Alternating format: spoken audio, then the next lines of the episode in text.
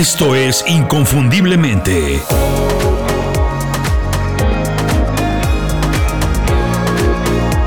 Sé extraordinario en lo que haces. Hace tres años leí por primera vez Hábitos Atómicos, el libro de James Clear. Desde el primer momento, desde entonces me pareció buenísimo. Yo ya había leído otros libros de hábitos, pero este es mucho más fácil de leer y también es más fácil de poner en práctica, de utilizar, cosa que me parece extraordinaria. Las ideas y consejos son, digamos, muy claros, muy normales, nada rebuscados, nada complicado.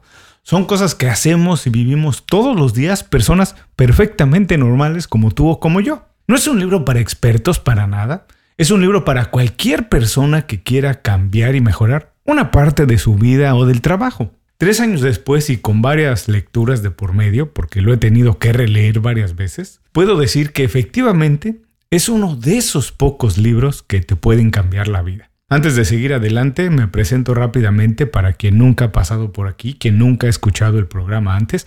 Soy Julio Muñiz. Me encanta hablar de desarrollo profesional, de reinvención profesional y creatividad, entre otras muchas cosas. Muchas personas piensan que todos estos temas tienen que ver con el talento, pero sinceramente, y después de leer y poner en práctica Hábitos Atómicos de James Clear, te puedo decir que tiene algo que ver con el talento, pero la verdad es que también tiene mucho que ver con los hábitos. Hoy voy a platicar qué me ha quedado después de leer Hábitos Atómicos por primera vez hace tres años. Antes de empezar con el programa, quiero recordarte que la experiencia de Inconfundiblemente no termina aquí. Inconfundiblemente es más que un podcast, es una plataforma para compartir herramientas, ideas y experiencias que te puedan ayudar a ser extraordinario en lo que haces. Mi misión es que hagas tu trabajo sin importar a lo que te dediques de manera extraordinaria, como nadie más lo puede hacer, que seas inconfundible.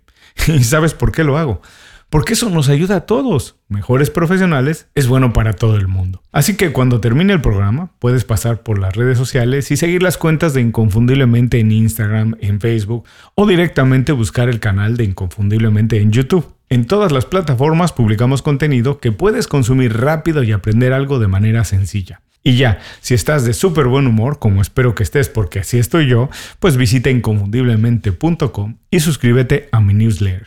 El newsletter es un resumen de información que yo o alguien del equipo de Inconfundiblemente utiliza para aprender habilidades nuevas, actualizar las que ya tenemos, mantenernos informados, mejorar en el trabajo y alcanzar nuestros objetivos en menos tiempo. Si quieres hacer lo mismo, suscríbete a las 5 razones en inconfundiblemente.com. Y ahora, mientras empiezas a reinventarte con las 5 razones, regresamos al programa de hoy. No voy a entrar hoy mucho en los detalles del libro porque para eso ya hay otro programa que hice hace algún tiempo. Se llama Las cuatro ideas principales de hábitos atómicos de James Clear y lo puedes encontrar aquí mismo en la librería de episodios. Hoy lo que voy a hacer es revisar qué cosas he adaptado o cambiado en mi vida después de leer el libro y especialmente de poner las cosas que aprendí en práctica. Para empezar hay que mencionar que James Clear, el autor, asegura que más de la mitad Así es, más de la mitad de las acciones que hacemos en un día normal son hábitos que realizamos de manera automática y casi de manera inconsciente. Así es, sin darnos cuenta. La mitad de las cosas que hacemos, la mitad del tiempo que trabajamos, estamos haciendo cosas casi sin darnos cuenta. Efectivamente se refiere a acciones de todo tipo, no tienen que ser extraordinarias. Por ejemplo, la hora en la que despertamos, qué es lo primero que hacemos en el día, si revisamos el teléfono o qué, qué y cómo desayunamos, qué cosas leemos, las redes sociales que consultamos, en las que participamos o no, qué es lo primero que hacemos al llegar al trabajo, vemos el email, tomamos un café, hablamos con un compañero, ¿qué hacemos? cuántas horas trabajamos, etcétera, etcétera, etcétera. Todos esos son hábitos que hacemos de manera automática. Si no lo piensas así, de manera muy seria y analítica, todas estas acciones pues parecen tareas muy normales.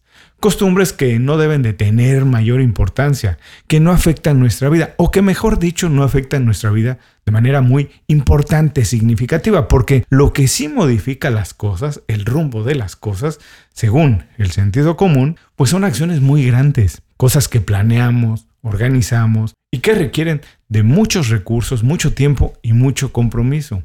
En general, el mundo piensa que conseguir un gran empleo, tener un negocio exitoso, correr un maratón, Escribir un libro y demás de objetivos de ese tipo, objetivos grandes y que trascienden, se consiguen en base al talento, el trabajo duro y en algunos casos la suerte y los privilegios.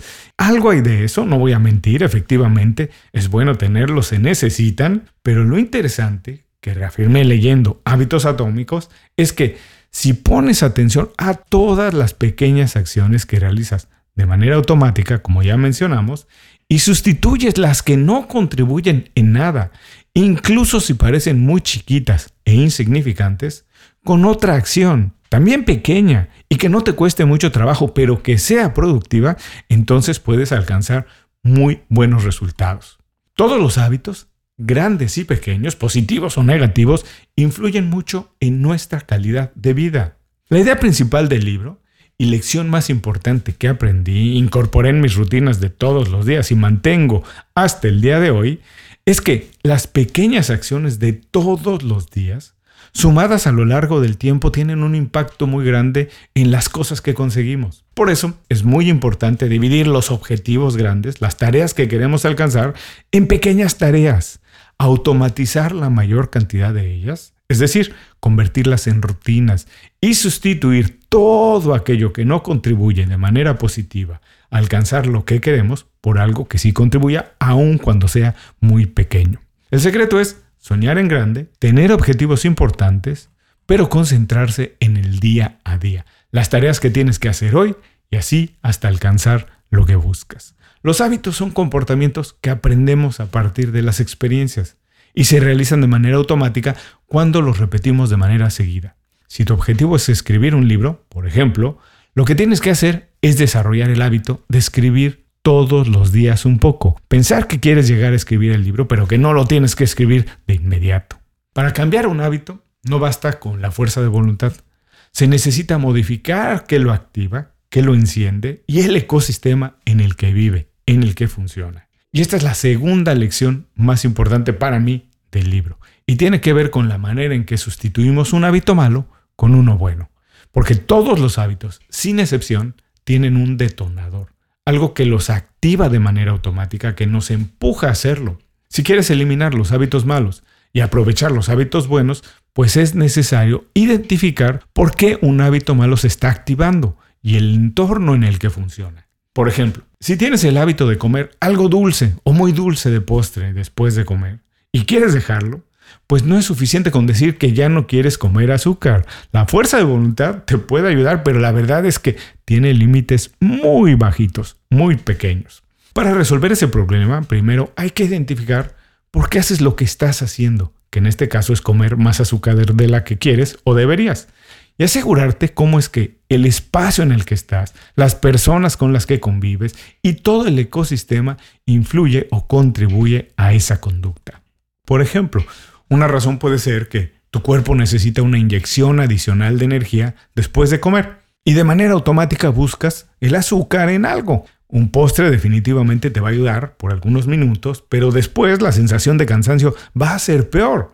Otro motivo puede ser que todos tus compañeros lo hacen, comes con ellos, comen juntos y juntos comen el postre. Es una costumbre normal para todos y también es normal para ti. Entonces, si lo que necesitas es algo para conseguir más energía, como mencionamos en el primer ejemplo, es tan fácil como buscar otra opción. Y puede ser para algunas personas muy sencillo como tomar una taza de café que también te va a dar la energía que necesitas. Pero si el problema es que tu grupo de amigos come mucho postre y tú comes con ellos, pues entonces, aunque parezca radical y extremo, lo mejor que puedes hacer es cambiar de grupos de amigos para comer, porque si ellos lo siguen haciendo, es muy difícil, por no decir imposible, que tú lo dejes de hacer nada más porque te quieres aguantar las ganas de comer algo dulce. Ahora, lo importante aquí, y que dice James Clear, lo que propone, es que para resolver ese problema y sustituir un hábito malo por uno bueno, la mejor manera de hacerlo es desarrollar rituales.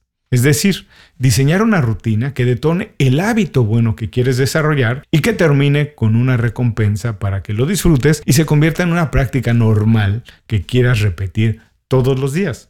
En mi caso, por ejemplo, escribir los guiones de este programa, de todos los programas que hago o los artículos para el blog, me gusta hacerlo, pero me consumían mucha energía. Así que desarrollé un ritual Siempre que voy a escribir o siempre que tengo que escribir, escucho el mismo playlist, la misma lista de música que preparé para eso. Es exclusiva para eso. Me preparo una taza de café que solo tomo cuando escribo y lo hago en un lugar diferente de la oficina, no donde hago el resto del trabajo. Así que cuando preparo esa taza de café y escucho ese playlist, de manera inmediata sé que voy a escribir. Mi cuerpo lo siente porque mi cerebro empieza a segregar los químicos que me emocionan, que me hacen saber que voy a tomar el café que me gusta y que voy a escuchar la música que me gusta. Lo noto de manera inmediata. Las ideas vienen más fácil y me cuesta mucho menos trabajo escribir. Así que en tu caso, identifica qué quieres cambiar y desarrolla un ritual que disfrutes para hacer de esa tarea algo más placentero, sano y productivo que puedas repetir todos los días. Hábitos Atómicos está lleno de buenas ideas y lecciones sobre los hábitos. Las dos que más me han ayudado y que todavía mantengo después de tres años de leerlo por primera vez son que todos los hábitos, incluidos los más pequeños e insignificantes, impactan mucho nuestra calidad de vida. Por eso, es importante dividir los grandes objetivos en tareas pequeñas y repetirlas todos los días. Y que si quiero eliminar un hábito malo y sustituirlo con uno bueno, o directamente desarrollar un hábito productivo, la mejor manera de hacerlo es diseñando un ritual, un ritual de acciones que activen el hábito productivo y termine con una recompensa que me ayude a volver a hacerlo, que lo haga agradable y que yo quiera repetirlo lo más posible.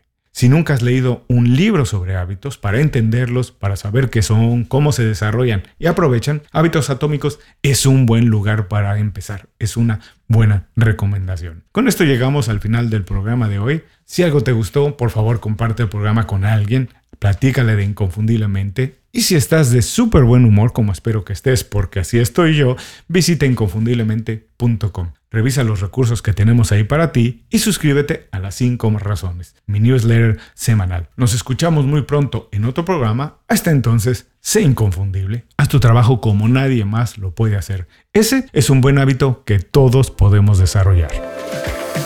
Muchas gracias por escuchar el programa. Si algo te pareció interesante, visita inconfundiblemente.com. Tenemos un blog, un canal de YouTube y un boletín donde recomendamos libros, documentales y herramientas para ayudarte a destacar en lo que haces. Se llama Las 5 Razones y llega todos los viernes. Por último, si quieres mejorar tu marca personal de manera fácil e inmediata, recomiéndanos con tus amigos y comparte este programa, porque cuando compartes contenido con valor, dejas una buena impresión.